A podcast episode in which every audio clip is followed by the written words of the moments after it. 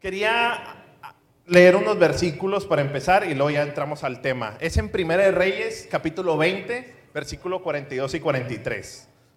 Ahí sí los, los van a ver proyectados en la pantalla. Y dice así. 42. Y le dijo al rey, en este caso es el profeta, le está diciendo al rey Acab, dice, así dice el Señor, has dejado en libertad a un hombre que yo había condenado a muerte. Por lo tanto, pagarás su vida con la tuya y su pueblo con el tuyo. Y lo versículo 43 dice, entonces el rey de Israel, deprimido y malhumorado, no sé si pueden repetir conmigo, deprimido y malhumorado, volvió a su palacio en Samaria. Y luego viene una historia enseguida, enseguida de esos, de esos versículos viene una historia en la cual en 1 Reyes 21 del 2 al 4 dice, este dijo a Nabot, es Acab, le dijo a Nabot, a esta persona, dice, dame tu viñedo para hacerme una huerta de hortalizas, ya que está tan cerca de mí, de mi palacio. A cambio de él te daré un viñedo mejor, o si lo prefieres, te pagaré lo que valga. Pero Nabot le respondió, el Señor me libre de venderle a usted lo que heredé de mis antepasados.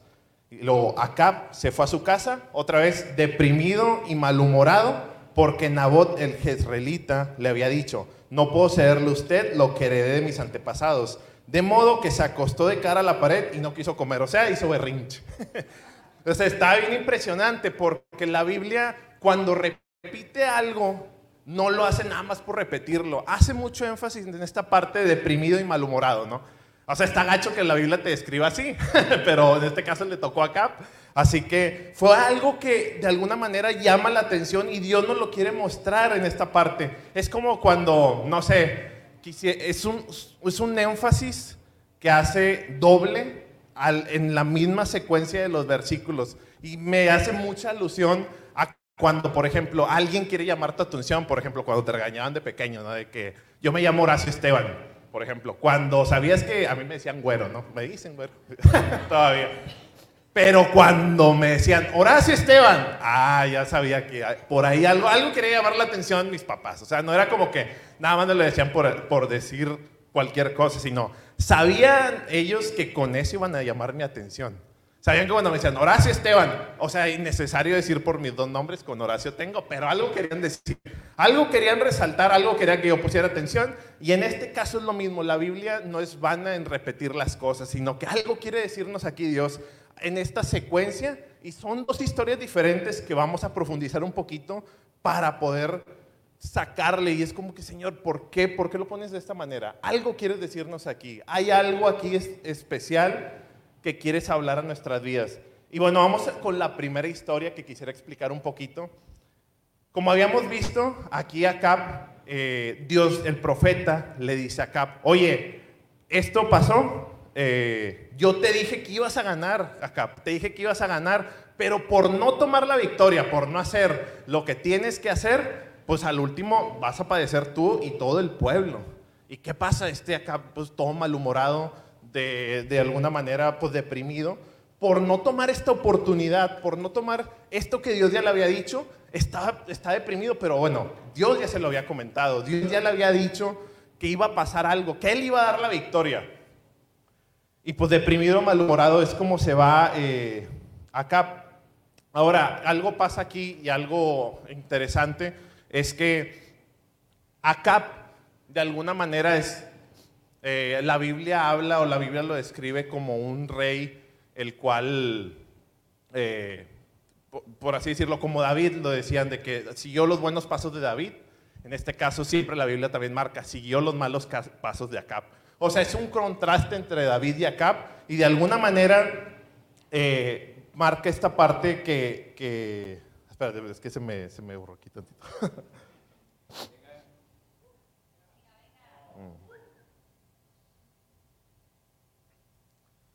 Ok.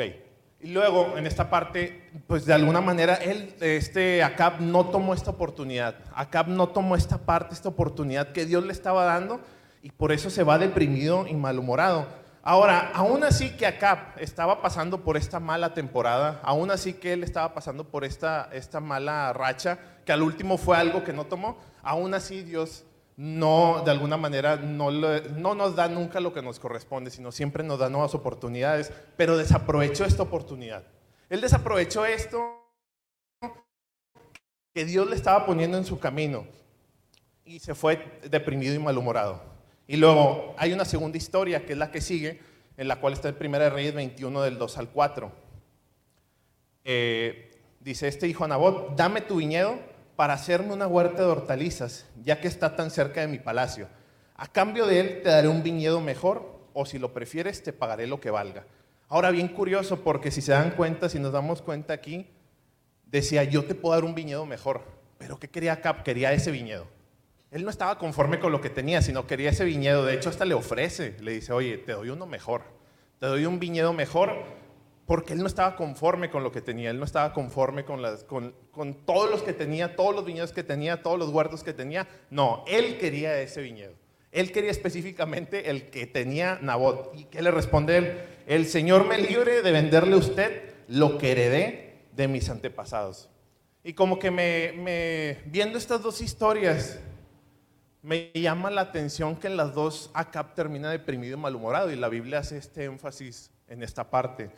Y creo que lo que nos quiere decir la Biblia, o pensando y profundizando, creo que sería una oración a la cual hacerla Dios y decir, Dios, no quiero vivir triste, deprimido y malhumorado por las oportunidades que me diste y no aproveché y no quiero vivir triste por tener algo que tú no me has dado y quiero en este momento. Son situaciones completamente diferentes, pero a lo último son oportunidades que no alcanzamos y, de alguna manera no estamos viviendo el momento y por eso no estamos contentos y agradecidos. Y acá estaba en estas dos. Acá estaba en estas dos situaciones en las cuales ni estaba ni aprovechó las oportunidades y al último se deprimió por esto. Y en este otro, en este otro caso, él no estaba contento con lo que tenía. Era rey, me explico. O sea, era rey. Era rey él. Y no estaba contento con sus cosas. No estaba contento con lo que Dios le había dado. En cambio, Nabot dice, ¿cómo voy a cambiar mi viñedo, lo que yo, lo que yo tengo y me heredaron de mis antepasados? ¿Cómo lo voy a cambiar? Yo prefiero quedarme con esto, aunque es un viñedo mejor. Pero me lo heredaron, me lo heredaron. Dios, Dios mismo es el que me lo dio. Así que de alguna manera Nabot estaba en esta parte disfrutando lo que él ya tenía, disfrutando lo que Dios ya le había dado. Y creo que esto, esta parte de esto se trata. Cuando queremos crecer en el reino de Dios, requiere que aprovechemos las oportunidades que Dios nos da y que vivamos contentos con lo que ya tenemos. Que son dos realidades que muchas veces olvidamos y creo que terminamos en esta parte como acá, que de repente no disfrutamos o a veces hay oportunidades que, hemos, que se nos han pasado de largo y que sabemos que Dios nos las puso de alguna manera. Y, y a veces las estamos recuerde y recuerde y recuerde y de alguna manera no vivimos contentos tampoco con lo que Dios ya, Dios ya nos dio en este momento. Tal vez tenemos cosas, tal vez hay, hay situaciones que están pasando y no las aprovechamos por estar viendo lo que ya pasó y ni siquiera estamos aprovechando o disfrutando lo que ya tenemos. Y en Salmo 16, del 5 al 6, dice lo siguiente, el Señor es la porción de mi herencia y de mi copa, tú sustentas mi suerte.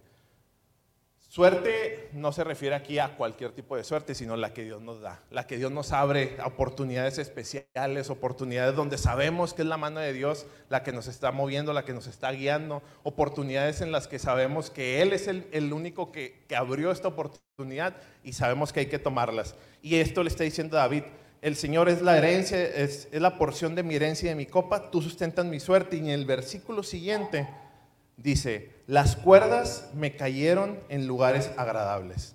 En verdad es hermosa la herencia que me ha tocado. Y dirás en este versículo que, pues, que tiene que ver lo de las cuerdas, ¿no? O sea, pues no, a mí no me dice nada. O sea, digo, en este, en este punto de, nuestra vida, pues, ¿a qué se refiere David con esto de las cuerdas? Y voy a decir lo siguiente.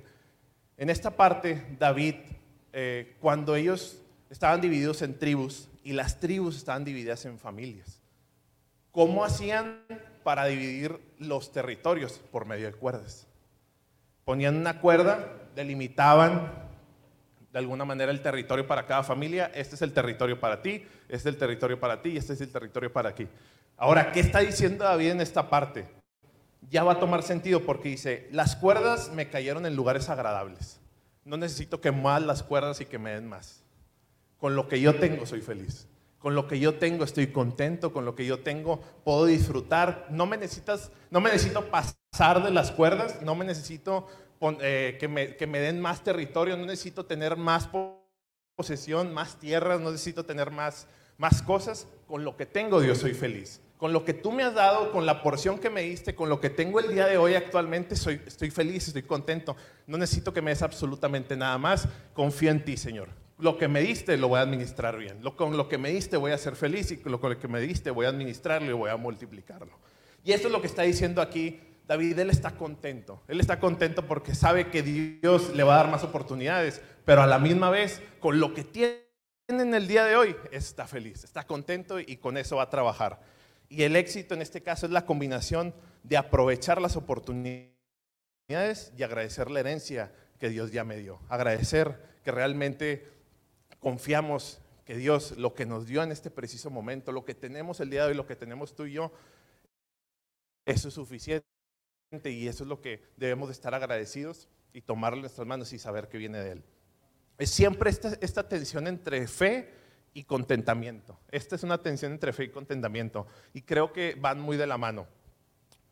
Ahora, ¿cómo podemos aprovechar las oportunidades que Dios pues, nos da? ¿Cómo podemos aprovechar estas oportunidades que Dios nos pone en nuestro camino, que Dios pone en, nuestra vida? Es que lo que tenemos que entender también muchas veces es que estas oportunidades muchas veces vienen por medio eh, de, problemas. O sea, muchas veces estas oportunidades a veces son problemas o situaciones que pasan que al último nos estiran o Dios quiere que de alguna manera nos incomodemos para ir a Él. No es muchas veces, muchas veces no sé, si tú quieres comprar una casa, pues no estamos esperando a que nos caiga la cuenta de banco, ay, de que Dios quiere una casa y abrimos el, celular y de que el, enganche de la casa. O sea, pues obviamente así no vienen. Digo, todos sabemos, no es algo lógico, pero a veces nosotros nos lo imaginamos. A veces creemos que cuando le pedimos a Dios algo, realmente eh, va a venir de una manera, de este caso, como que milagrosa 100% y que va a ser instantánea, pero muchas veces no es así, muchas veces pasa por medio de problemas. Ahora, hay situaciones también donde, por ejemplo, pedimos, ay Señor, dame paciencia. Pues no es como que nos vaya a dar paciencia de una manera milagrosa, no, pues muchas veces va a ser de que, oye, de camino a la iglesia está cerrada por los, por los ciclistas, está cerrada la avenida y pues tienes que irte por otro lado y pues hoy es domingo, quiero llegar temprano y pasan varias cosas, están cerradas las calles. Pues bueno, son situaciones donde nosotros le pedimos esta paciencia al Señor, pero al último Él le está proveyendo de esta otra manera. ¿Por qué? Porque al último saca lo que hay en el corazón. Y Dios puede trabajar con algo que está afuera, no con lo que está dentro. Muchas veces lo guardamos, muchas veces nos lo quedamos y no lo externamos, pero Dios hace lo posible para sacarlo, pero para dárselo a Él.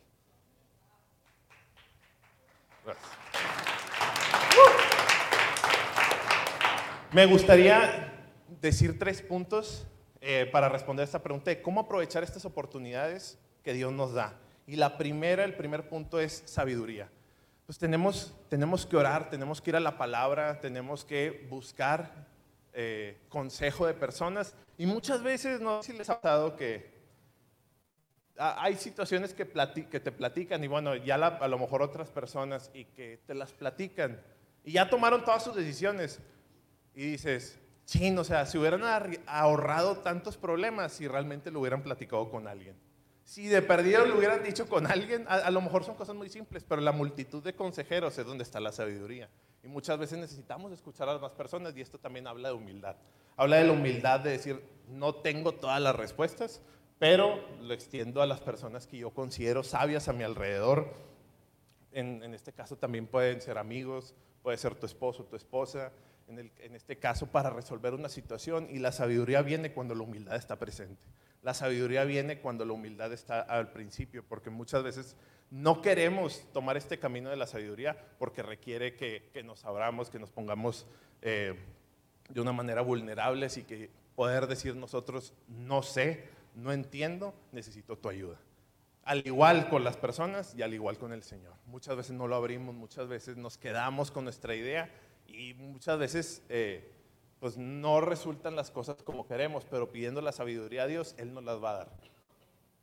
Ahora, y también, o sea, menciona la Biblia, eh,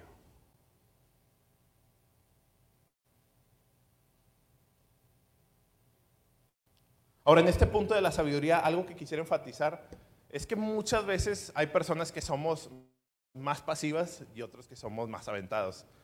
Eh, a veces eh, la sabiduría no viene como que, ¿cómo decirlo así? Igual para todos, ¿no? Porque muchas veces, oye, hay personas que se avientan a todo y que dicen, oye, ya, ya te equivocaste cinco o seis veces, oye, pues ya cálmate tantito, pero son personas que les gusta y les gusta y les gusta. Y hay personas más pasivas que tienen oportunidades enfrente, pero al último no las toman. ¿Por qué? Porque no piden. Al último es el mismo problema que es la sabiduría, que no preguntamos, que no vamos al Señor y que nos dé una dirección para tomar decisiones.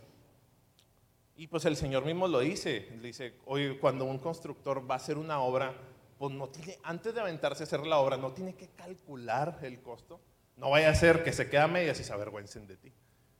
Así que el siguiente punto, de hecho, es el riesgo. Siempre va a haber un riesgo en esto, en esta toma de oportunidades. Siempre va a haber un riesgo en el cual vamos a tener que, que pasar. O sea, yo me acuerdo mucho que que pues hace tiempo emprendimos algo y pues hoy súper bien, o sea, yo estaba súper contento, estaba bien feliz, realmente, eh, pues digo, uno no sabe lo que va a pasar, pero ya cuando me estuvieron hablando a las 2, 3 de la mañana todos los días, no dormir, no hombre, ya hasta estaba a punto de llorar de que ya, por favor, ya quiero abandonar, o sea, ya, ya, no, ya no puedo, ya no, quiero, ya no quiero seguir con esto, o sea, siempre va a haber un riesgo, pero si sabemos que la oportunidad es de Dios, Él va a sustentar. A lo último, cualquier cosa, cualquier situación que Él pueda, que él pueda traer a nuestra vida, sabemos que la va a sustentar. Va a tener un riesgo, va a tener muchas veces que ser una situación en la cual sí tenemos que, que de alguna manera un esfuerzo eh, extra del que normalmente damos, pero si sabemos que viene de Dios, a lo último sabemos que va a haber una recompensa, porque Él es el que está sustentando todo esto. Y el tercer punto es la perseverancia. Muchas veces vamos a querer, vamos a querer abandonar, vamos a querer, pero esta perseverancia es donde Dios se muestra. Cuando alguien es constante, cuando estamos en esta oportunidad que Dios provee, cuando somos constantes, cuando caminamos en, sus... Cuando él, él, nos dice desde el principio, esto es algo que yo te estoy abriendo, pero vemos que en el camino de repente, oye, tantos problemas, tantas situaciones que hay, a veces no veo a Dios de alguna manera, pero Dios ya te dijo, Dios ya lo dijo, ya lo confirmó a través de gente, Dios ya lo confirmó a través de su palabra, ya se abrió una oportunidad. Al momento de tomarla y perseverar, al final del camino veremos que Él estuvo siempre. Pero, como, como les comentaba, Dios siempre va de alguna manera a mostrar que hay en el corazón para que vayamos a Él y que vayamos con humildad a decirle, Señor, necesito tu ayuda en el camino. No nada más al inicio, no nada más al final, sino te necesito en el camino y esta perseverancia va a ayudar a que podamos llegar a lo que Dios quiere.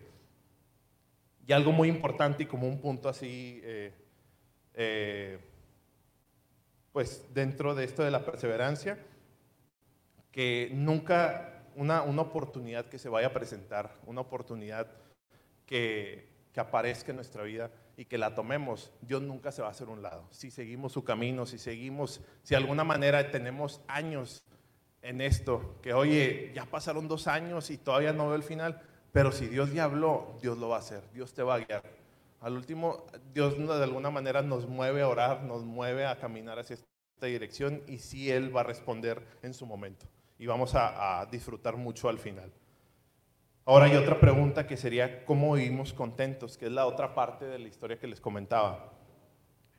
Muchas veces, en esta parte de no vivir contentos, muchas veces eh, pues no, queremos o no estamos donde nos gustaría estar y es entendible. Obviamente siempre de alguna manera vamos a querer más, de alguna manera siempre aspiramos más. Ahora no es lo mismo, no es lo mismo que el conformismo, el contentamiento, sino un contentamiento de decir, Señor, estoy contento con lo que tengo y este era algo que reflejaba David en su vida, reflejaba David que él, aún así que estaba en la posición que tenía, él siempre estaba agradecido con lo que tenía, él siempre avanzaba feliz, él siempre estaba contento y realmente él disfrutaba, aún así que él estuviera en las cosas de reyes, él cuidaba también las pocas ovejas de su padre. Y a lo último él disfrutaba estas dos. Él estaba viendo y aprovechando una oportunidad, pero en su casa él a lo último estaba contento y feliz con lo que Dios ya le había dado en su momento. Y algo muy importante aquí es que Dios no nos va a poner donde queremos estar hasta que estemos contentos donde no queremos estar. Y creo que esta parte es, es, muy importante porque muchas veces ya siempre estamos viendo para adelante y para adelante, pero creo que Dios muchas veces nos dice, voltea lo que tienes y agradece lo que estamos, lo que tienes, lo que ya te di. Y de hecho el primer punto es este, el agradecimiento. Cuando empecemos a agradecer las cosas, aunque sean muy simples de nuestra vida, vamos a, poco a poco va a cambiar nuestra atmósfera y va a cambiar nuestra percepción de las cosas, porque al último Dios nos la dio. Dios te dio lo que tienes en este momento. Pero muchas veces al no ser agradecidos, nada más estamos viendo para el futuro, nada más estamos viendo y vivimos deprimidos y malhumorados, porque no, te está dando, no nos estamos dando cuenta de lo que ya tenemos en este momento y Dios quiere que administremos. Y es algo bien, bien, bien increíble porque muchas veces como el rey Acap no depende de qué tanto tengas, sino realmente de quién vienen las cosas. En este caso, Dios, ya si podemos ver y tener esta perspectiva que Dios realmente nos está dando todo lo que tenemos, podemos agradecer de una mejor manera. Acap tenía demasiadas cosas, tenía demasiadas oportunidades, tenía, pero no las aprovechaba, no veía lo que tenía, siempre quería más, siempre quería otras cosas. Nunca vio lo que Dios le daba, pero el rey David era todo lo contrario. Aprovechaba y era contento con lo que ya tenía en este momento. Ahora, también cuando pasa que Jesús sana a los diez leprosos y, todos se van y al último nada más regresa uno y le dice, oye, ¿y todos los demás? Nada más uno regresó a, a agradecer. Sanó a diez Solo uno agradeció y solo uno salvó. Que fue a lo último a esta persona que, a los agradecidos le tocó, en este caso a él, le tocó esta doble porción de Jesús. Le tocó algo más de Jesús. ¿Por qué? Porque regresó a agradecerle. Regresó a, a decir, Señor, muchas gracias por sanarme. Los otros se fueron, pero el que regresó dice, tu fe te ha salvado. Ahora un punto, este punto es la excelencia. ¿Cómo ser ¿Cómo vivir contentos? Es la excelencia. Ahora, algo importante aquí en la excelencia es que no es perfeccionismo. El perfeccionismo muchas veces habla de lo que queremos hacer, pero nunca vamos a poder lograr porque realmente no somos perfectos y muchas veces terminamos en una motivación equivocada, la cual es simplemente engrandecerme a mí, pero cuando es excelencia, queremos hacerlo mejor con lo que tenemos con lo que somos. Y muchas veces esta parte de la excelencia va directamente relacionada con a quién hacemos las cosas. En este caso, por ejemplo, si yo estoy con mi esposa, imagínense, eh, quiero hacerlo mejor siempre para ella, quiero hacerlo mejor siempre en, todas las áreas para ella. ¿Por qué? Porque se lo estoy dedicando a ella. A lo mejor si es otra persona, pues digo, ah, pues es diferente. es diferente, ¿no? Pero si es para mi esposa, yo voy a hacer lo mejor de lo mejor. Y en este caso, de alguna manera la excelencia va directamente relacionada con a quién dedicamos las cosas, a quién va dirigido esta acción. Y si en este punto cada acción que hagamos o cada cosa, aunque sea pequeña, mediana o grande, la hacemos como si la hiciéramos para Jesús, todo cambiaría, porque la excelencia estaría presente y no el perfeccionismo. El perfeccionismo habla de una actitud que queremos hacer para resaltar nosotros y la excelencia muchas veces habla de lo que queremos hacer para, para darle a alguien más. La, perfección es algo que nunca vamos a alcanzar, pero la excelencia es algo que con lo que tenemos, con las cosas que, Dios nos dio, con eso es lo que estamos ofreciendo, algo excelente, algo agradable para Dios, algo agradable para la gente, y, eso refleja un contentamiento con lo que ya tienes, porque para ti es lo, mejor y lo más que tienes, y Dios ve eso. Dios ve esa parte de una manera muy especial. Y ya por último, el tercer punto es la honra y si pueden, ya voy a, terminar, si pueden pasar a alguien a, tocar. Eh, quería regresarme al Salmo 16, versículo 6, que dice, las cuerdas eh, me cayeron en lugares agradables. En verdad es hermosa la herencia que me ha tocado. Y esta parte es muy, muy especial porque David dice, es hermosa la herencia que me ha tocado. David valoraba y hacía como hermoso lo que ya tenía. hacía como hermoso las cosas que él ya tenía, no las menospreciaba, no las hacía menos, lo veía como hermoso. Lo que ya tienes, velo como hermoso. Las cosas que ya tienes, aunque a lo mejor digas, es que realmente no estoy donde quiero estar, pero oye, tienes cosas que Dios te ha dado, tienes situaciones en las que Dios te ha puesto, velas como hermosas, realmente aprecialas, dales el valor de quien vino, que en este caso es, es nuestro Dios. Llama hermosa la herencia que nos tocó, el trabajo que tienes, la casa que tienes, la familia que tienes. Que realmente podamos valorar tanto estas cosas y saber que Dios nos la dio y nos la dio para estar contentos, para poderlas administrar, para poder de alguna manera darle esta honra a lo que Dios nos dio y decir, Señor, gracias por darme esto, también te lo regreso, te lo regreso mejor, como a la persona que dos, le dieron dos talentos y los multiplicó. Dios le dio dos más. Y al final tuvieron cuatro, pero fue porque alguien lo administró de una buena manera.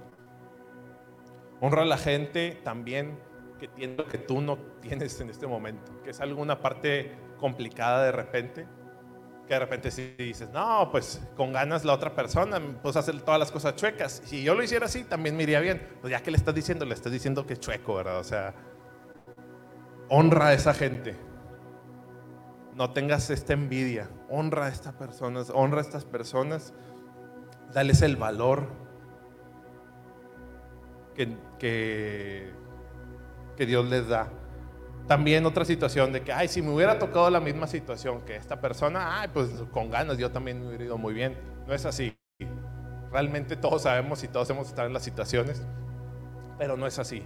Realmente hay situaciones en donde es, el corazón. Es cuando empiezas a agradecer lo que ya tienes en este momento. No importa qué tanto tengas, no importa qué situaciones sí, qué situaciones no, qué cosa te tocó, qué cosa no te tocó, sino el agradecido siempre va a ser agradecido, sea con lo que sea, siempre va a estar contento, tenga lo que tenga. No, es, no significa una cuestión de tener, es una cuestión del corazón. Y de alguna manera, ya para ir terminando en cuanto al contentamiento y las oportunidades que podamos tomar, la expresión máxima de estas dos es nuestro Señor Jesús.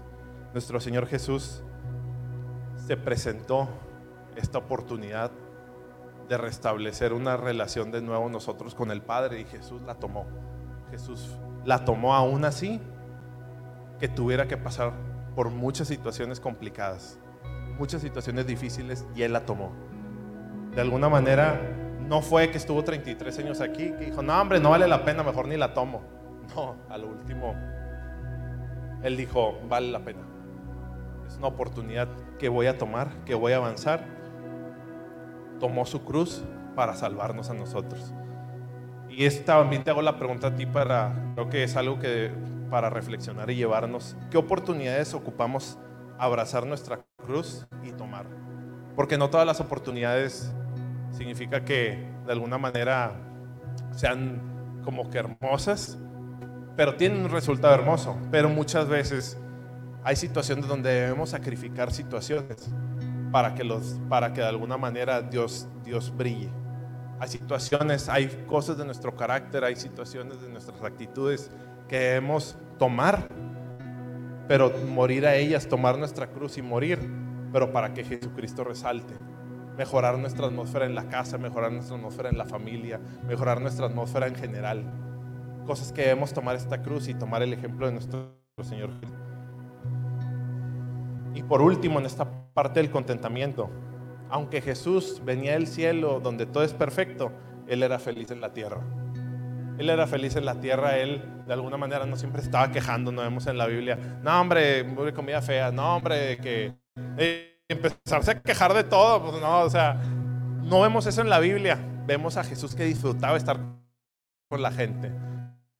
Vemos a un Jesús que le gustaba disfrutar, vivir, estar en medio de nosotros. No tuvo los complejos, no tuvo ningún complejo no tuvo ningún complejo, él a lo último podía ver personas que de alguna manera tenía más y no decía, mm, yo en el cielo tenía más que él. No, o sea, nunca vemos esto en Jesús, no tenía complejos, al contrario. Vivió contento, feliz y disfrutando una vida con nosotros, teniendo por delante la oportunidad que era salvarnos. 33 años y nunca vemos esta queja de lo que tenía y siempre vivió contento con los discípulos, vivió contento con su familia y vivió lo que como cualquiera de nosotros tuvo una vida igual. Si Jesús tomó las oportunidades y vivió contento y ahora está sentado en el trono, nosotros también si queremos alcanzar lo que Dios tiene, tenemos que hacer exactamente lo mismo. Para vivir nuestro propósito debemos tomar las oportunidades que Dios nos da y vivir felices con lo que el día de hoy Él nos ha dado para seguir viviendo la vida que Él tiene para nosotros. Y no sé si me pasa acompañar orando. Vamos a orar por, por esto que sea una realidad en nuestras vidas. Padre, en el nombre de Jesús te agradecemos mucho lo que has hecho, te agradecemos mucho, Señor, que estás con nosotros. Transforma nuestras vidas y, Padre, abre nuestros ojos para ver lo que tú nos has dado y vivir agradecido, Señor, con las cosas. Vivir agradecido, Señor, con lo que tú nos has provisto, Señor. Y Padre, también abre, nuestros ojos para las oportunidades, para las cosas, Señor. Padre, sabemos que ha pasado oportunidades y ya eso que pasó, pasó. Situaciones, oportunidades que, que se abrieron, Señor, y a lo mejor eran de ti, tal vez por algo que no hicimos. Está bien, pero tú sigues abriendo camino, tú sigues abriendo, Señor, y no voy a vivir deprimido ni malhumorado por lo que no tengo, ni voy a vivir deprimido ni malhumorado por lo que no tomé, Señor. Padre, gracias, Padre, por estar con nosotros. Gracias, y Padre, que sea una realidad en nuestra vida y que sigas transformando a cada uno de nosotros el día de hoy. En el nombre de Jesús.